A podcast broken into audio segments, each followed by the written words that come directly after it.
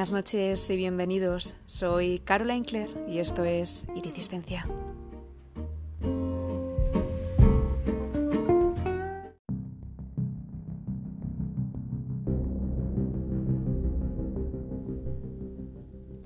¿Se imaginan ser atendidos por un cirujano que no sepa cómo debe operarles? Un cirujano que le pida al paciente que le indique dónde y cómo debe proceder para operar. ¿Se han imaginado alguna vez a un abogado que en mitad de un juicio le pida a su cliente que le recuerde sus derechos porque no es conocedor de lo que regula la Constitución española? ¿Se imaginan a un profesor que le pida a sus alumnos que le enseñen a él la lección? ¿O ir a un restaurante y que el chef solicite sus conocimientos culinarios para elaborar un plato? No, ¿verdad? Resulta impensable, puesto que cada profesional debe conocer a la perfección aquello por lo que se le está solicitando un servicio. Sin embargo, este hecho tan obvio parece no imperar en una profesión que se remonta a 1904.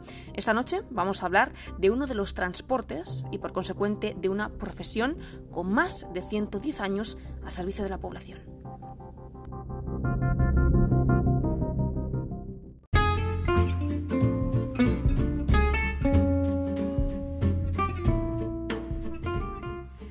Aunque el primer taxímetro fue patentado por el alemán Prahn en 1891, tardó en generalizarse a causa de la resistencia de los cocheros.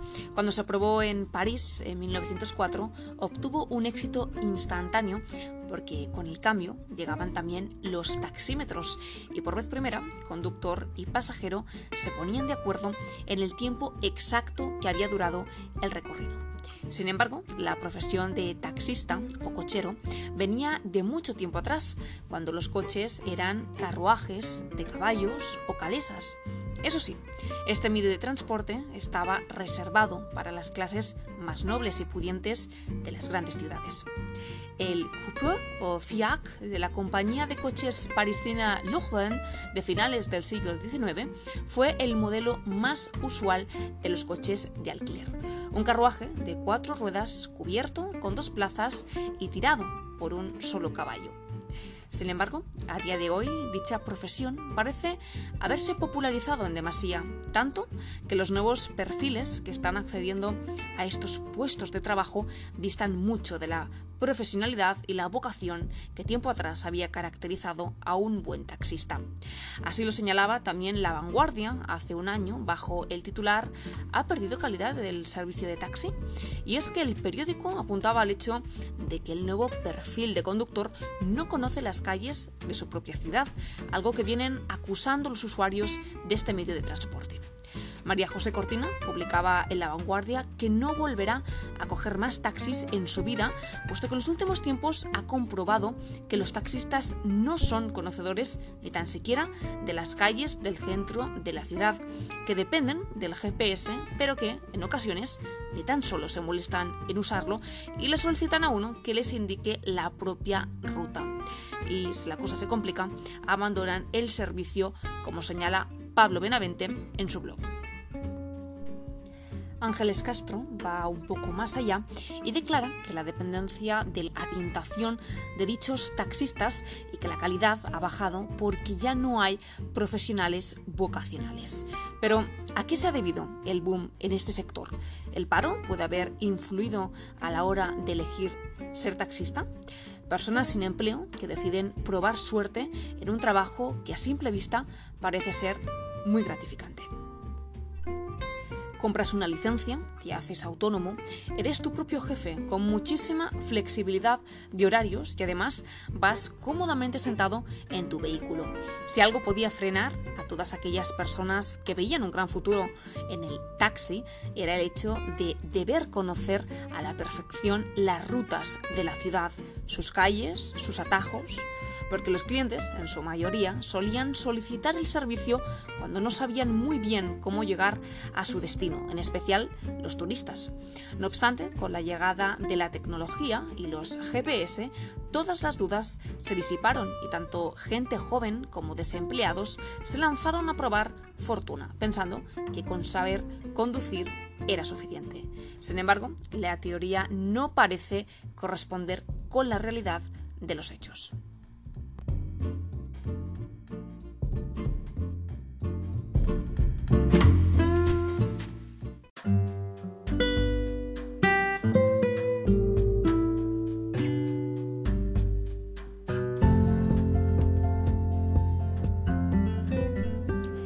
Esta noche tenemos con nosotros a una usuaria habitual de taxi que lleva más de 20 años solicitando el servicio.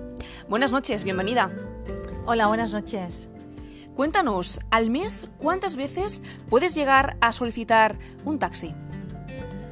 Bueno, la verdad es que tampoco soy una persona que cada día, cada día lo coja el taxi.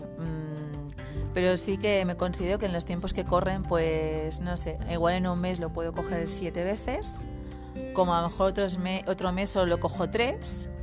Como, a ver, mm, como no lo utilizo cotidianamente para trabajar, pues puede variar en función de las actividades que haga. ¿Y qué cambios eh, has notado en los dos últimos años? Bueno, la verdad es que creo que ha habido un cambio trascendental porque, bueno, creo que la economía ha hecho mucho que las personas pues mm, eh, se piensen bastante el, tema de coger un taxi porque ya los transportes en sí mm, nos invitan notablemente en todos los medios de comunicación de que eh, no usemos transporte privado, sino transportes públicos. Pero no deja de ser el transporte público carísimo y en ello el taxi aún más, porque es público, pero a veces privado, porque va sola. Entonces, creo que en estos dos últimos años ha habido bastante cambio, ya no en estos dos últimos años, sino en los últimos cinco años ha habido bastante cambio. Lo que sí que he notado en estos dos últimos años, ya no el cambio en cuanto a clientes que escojan el taxi, que es el cambio que más se ha podido notar por la economía, sino el cambio en la profesión de taxista, por decirlo de una manera, ¿no? Eh, los cambios también en los coches, eh, las flotas de los coches, eh, todo eso creo que ha evolucionado bastante. En cuanto al profesional que lleva el coche, he notado pues, bastantes cambios en estos dos últimos años. Eh, la gente por tema de trabajo se ha tirado a comprarse un coche, a hacerse autónomo y ponerse en una flota de taxistas a eh, ganarse el pan, por decirlo de alguna manera. Y eso ha dado lugar a taxistas nada experimentados y con mucha falta de aprendizaje. Entonces, eh, si ahora mismo llamásemos a un taxi, ¿qué tipo de taxistas eh, nos podríamos esperar encontrar? Porque entiendo que a día de hoy existen diversidad de taxistas. Por un lado tenemos a ese taxista experimentadísimo con 40 años en la profesión y por otro este nuevo perfil que comentábamos anteriormente. Cierto, hay el típico taxista que eh, sí que es verdad que en según qué zonas habrá unos y en según qué zonas hay otros, ¿no? En la zona periférica de Barcelona, pues los taxistas a lo mejor em, no tienen tanto, tanto atención, pero en los pueblos más pequeños, pues puede ser que sí. Yo realmente me he encontrado en el taxista que te abre la puerta, te la cierra, cuando subes y bajas del taxi, que todo el camino te saca a lo mejor eh, un tema de charla, eh, amable. Eh, y luego puedes pasar de eso al típico taxista muy joven, inexperto totalmente, eh, mm, nada quizás, eh, ¿cómo diríamos? Em, em, fijándose en las atenciones al cliente, porque eso ya como que no, para él ya no está a la orden. Y sobre todo, pues que es que da la sensación que eres tú la que conduces el taxi en vez de ser él. O sea, él es el cliente y tú el taxista. Porque ya nada más montarte te dice, ¿y esa calle dónde está? ¿Y eso por dónde queda? Pues esa calle no la he oído nunca. Y a lo mejor es una calle que es la, típica calle paralela a la del centro de esa ciudad. Eh, bueno, y notas que, bueno, pues hablando mal, ni idea. Ni, ni idea, ni idea, ni idea.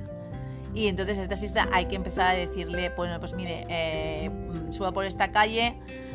Ya, pero esta calle, y a veces eh, resulta una odisea, porque parece que te tengas que estar hasta casi, no peleando, pero mm, informándolo y luego que esa, persona con tu información se quede contenta, porque a veces le estás dirigiendo y em, algunas veces ni está contento cuando le diriges, no se sabe por qué, pero luego llevan el Google Maps, pero no sé qué ocurre, que a veces pues no sé, lo tienen roto o no lo ponen, o simplemente no quieren que esa persona esté dirigiéndolos a la derecha, a la izquierda, no quieren que a lo mejor el cliente vea eso, no lo sé. La verdad es que los últimos taxis que he cogido han sido taxis que todo el tiempo tienes que estar tú dirigiendo y invitándole a puedes ir por la Gran Vía, puedes ir por la por el por la Rambla, puedes ir por las plazas y tú le tienes que decir la versión que él quiere tomar, porque no es el que te la dice a ti, tú a él. Y hay días que no te importa dirigir, porque a lo mejor ese día, pues bueno, pues vas que hablas y que te importa, pero hay días que igual lo coges y vas tú pensando en tus cosas y tener que dirigirlo a él, pues la verdad es que... Mm, y si esta persona es una persona que, digamos, eh, se encanta con lo que le dices porque te confía en lo que le estás diciendo, vale, pero hay otros que, que hasta casi te ponen la repregunta. Seguro que por aquí, y entonces ya es que flipas qué revelador tu relato, que además coincide completamente con los de tantos otros eh, clientes habituales de taxi. Una última pregunta, ¿en qué más crees que podría mejorar el servicio? A ver, yo creo que mucho. Yo siempre soy de las personas que pienso en las mejoras. A veces las mejoras piensas, será mejora, porque a veces son mejoras, pero si luego el público no, eh, no hace caso, no son mejoras. Pero poniendo todo el mundo la positividad, claro que hay muchísimas mejoras. En primer lugar, la persona que conduce el taxi tiene que tener una unos conocimientos y unos conocimientos importantes. Es decir, nada de poner, si se quiere poner el Google Maps, porque a lo mejor es un sitio que está muy alejado, ¿vale? Pero eh, el casco de la ciudad, las calles eh, lindantes y todo el engranaje de la ciudad tiene que estar mm, bueno, ese taxista tiene que estar dos meses antes empollando calles, como empollamos los que tenemos la profesión de derecho, médico o cualquier otra profesión. Esta es una profesión eh, quizá que, es, que si eres autónomo es una profesión que te diriges tú a ti mismo, pero uno tiene que dar un servicio, un servicio competente. Es que queda tan ridículo que te montes en el taxi y te diga, pero esa calle dónde está, pues esa calle no existe. Y tengas que decirle tú, yo es que vivo aquí en esta calle, y llevo 20 años viviendo en esta calle y sé yo cómo es la calle y dónde está la calle. La calle es, además las calles no desaparecen y aparecen posiblemente algún día pueden cambiarle algún nombre y tal, pero es que, es que no saben ni de dónde se ubican. Eso queda, vamos, queda fatal delante de una persona que, lo que hace es eh, llevarte eh, en un coche eh, a un destino teniendo el dominio del, del coche y de dónde te lleva, está clarísimo. Eso lo cambiaría muchísimo. Y luego también esa, esas llamadas también a las centralitas, también son bastante importantes porque también bueno pues pueden encajar a un taxista o otro taxista si son filtradas con esa atención de saber pues porque es que la persona de la centralita a veces no tiene tampoco ni idea de dónde está la calle. Y a lo mejor te ha mandado un taxista que ha tardado como el doble de tiempo porque claro el taxista que ha mandado ha sido uno que era de que venía de no sé dónde y claro mmm, bueno Supongo que a lo mejor otro estaba más cerca, pero ese, no sé, quizá un poco de organización, que hay en sitios que sí, pero en sitios que no. Y luego los puntualizamientos de, de, por ejemplo, tema mascotas, la persona que lleva coche de mascotas, la persona que no lleva coche de mascotas, la persona que lleva coche de inválidos, la persona que no lleva coche de inválidos, la persona que lleva coches grandes y la persona... Entonces, por ejemplo, me encontré en una ocasión de hacer un viaje y estuve como un mes y medio... Eh, contratando, por decirlo de alguna manera, el taxi que tenía que venir, porque yo llevaba unas plantas y eran altas y tal. Bueno, el día que llegó el taxi, estaba contratado un mes y medio antes, veo que el taxi es un taxi bajito y yo llevaba unas, unas palmeras y unas camelias con una altura importante. Entonces ya me habían dicho que me pondrían un monovolumen, no sé qué, una ranchera, no sé qué, varias cosas. Total, que llega el taxi y es un taxi pues normal, turismo. Entonces yo llego allí y digo, por favor, ¿cómo? Yo llevo estas plantas, esto ya no son los paquetes, son las plantas. Y el hombre, el taxista me comenta, pues esto es lo que a mí me han comentado para hacer este, este servicio. Y digo, bueno, digo, pues es que claro, esto aquí, después de un mes y medio de haberlo contratado esto y haber dejado listo todo, sí, no sé qué. Y entonces, vale, yo le dije, es que estas plantas no van a caber aquí. Y el hombre, sí, sí, las ponemos y tal. Entonces, claro, evidentemente la planta no cabía ni por casualidad. Y entonces me comenta, ¿las puedo doblar estas plantas? ¿Las doblamos? ¿Las plegamos en dos o tres veces? Y yo flipé cuando me dijo eso. Pensé, señor, que esto no es una corbata, mm, por favor. Y quería plegar las plantas para que pudieran estar dentro del vehículo. Y entonces, lógicamente, no, no se hizo. Increíble, increíble relato. Muchísimas gracias por haber compartido esta noche con nosotros y habernos ayudado a arrojar más luz a un tema que actualmente... Eh, parece que está causando bastante revuelo.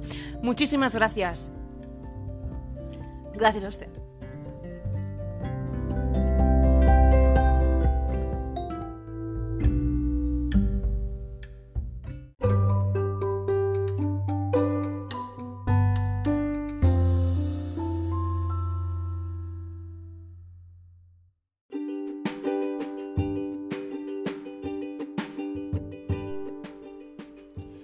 Puede que a estas alturas se estén preguntando qué hace falta para ser taxista, que quién regula esto.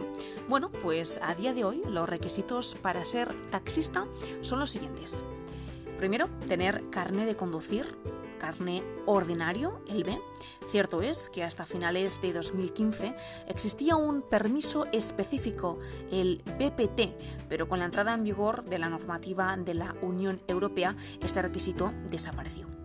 Seguidamente, se debe residir oficialmente en la localidad en la que se desea ejercer, comprarse una licencia al ayuntamiento o a un taxista que se jubile y en algunas grandes ciudades como Barcelona o Madrid se exige la realización de un examen tipo test y virtual donde se hacen preguntas relacionadas con la normativa y el conocimiento de la ciudad, aunque a la vista está que sirve de bien poco. Muchas gracias por haber compartido una noche más conmigo. Nos vemos la semana que viene aquí en Iridistencia.